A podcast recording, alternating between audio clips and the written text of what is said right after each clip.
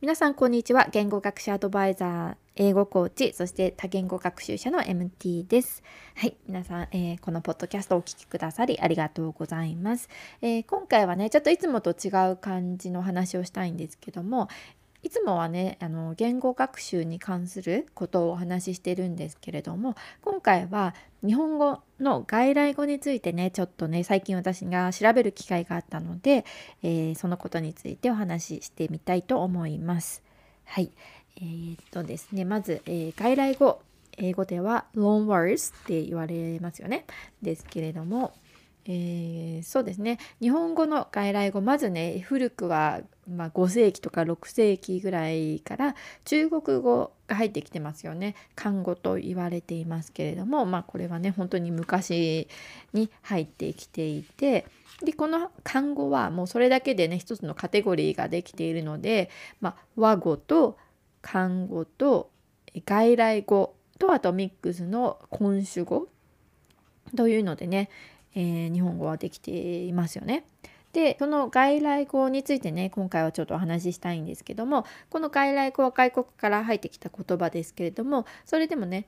漢語はまた他のカテゴリーになるので中国語以外のね海外から入ってきた言葉になりますよね。で、日本語ではカタカナを使って表記をしています。でこの歴史なんですけどもまあ私がね調べたところなのでまあね他の説もあるかもしれないんですけども、まあ、たくさんの言葉が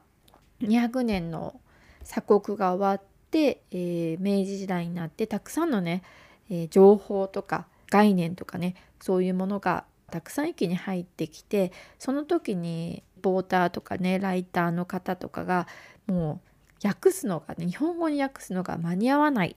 となった時にもうそのまま出しちゃえってなってか分かんないですけど、まあ、そのままねその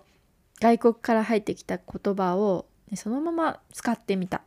ね、使ってみてその時にね当時の日本人の反応が良かったんでしょうね。ね新しい、えー、サウンド音ですしあの、まあ、かっこいいように聞こえたですよね。それで、まあ、日本の、まあ、大衆からも受け入れられ、ね、そのままたくさんの外来語がそのまま使われるようになったっていうあのことらしいですね。はい、まあそれもすごくね理解できる話だと思いますね。日本ね、新しいものがやっぱり好きですよね皆さんね。だから入ってきて新しいサウンドとかでねあのー、まあそれを使いたいってなっていったんじゃないかなと、まあ、推測できますよね。で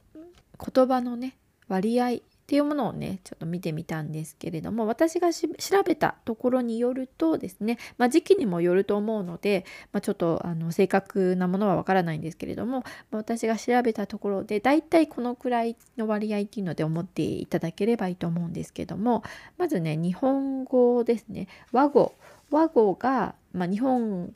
の昔からある言葉ですね。で和語がだいたい全体の25%ぐらいあ少ないですね25%ぐらいそして、えー、漢語と呼ばれる中国から昔に入ってきた言葉が35%ぐらい。うん、でこれ2つで、えー、60%ぐらいですね。そして外来語ですね外国から入ってきた言葉外来語が34%ぐらい。うんですね。でこの34%の中の80%が英語から入ってきていると言われています。うん、であとその他はまあ今主語ですねミックスされている言葉ですよね。アポを取るとかね迷惑メールとかね日本語と英語だったりとかがミックスされて作られている言葉になりますね。うん、面白いですよね。ということはね全体で考えると全体のだいたい27%ですね計算してみたところ27%ぐらいが英語なんですよね。英語からの言葉になってますね。うん、なんか面白いですよね。うん、面白いなってすごく感じました。でなので、まあ、27%分は、まあ、ざっくりですねざっくり27%ぐらいの英語はもう単語が、うん、まあ和製英語とかもあるんですけども多くの単語が、ね、日本語の中で使われているっていうことなので、まあ、それを、ね、英語発音にできれば、ね、そのくらいの単語ですねそのくらいのもう量はもうね日本語話者の方は知っているっていうことになるんですよね。で逆にね英語話者の方が日本語を学んでいるとしたらやっぱりその27%分は日本語発音にすれば、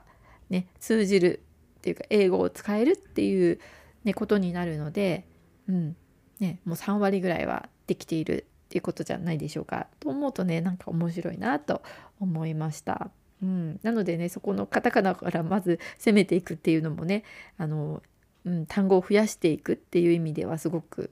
うん、ありじゃないかなと思いました。うん、で、うん、中国語はね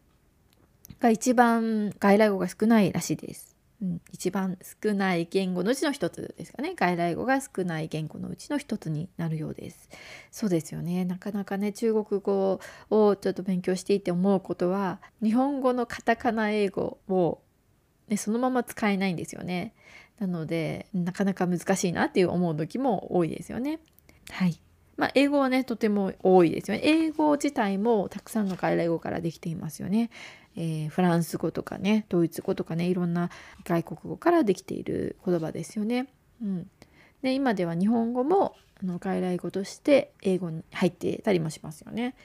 うん、なのでねなんかそういうのを考えてみると面白いなと思いました。はいどうでしょうかちょっとねあの外来語って面白いなって少しでもね思ってもらえたら嬉しいです。えー、OK so ここまで聞いてくださりありがとうございます。Thank you so much for listening and hope to see you next time. Bye!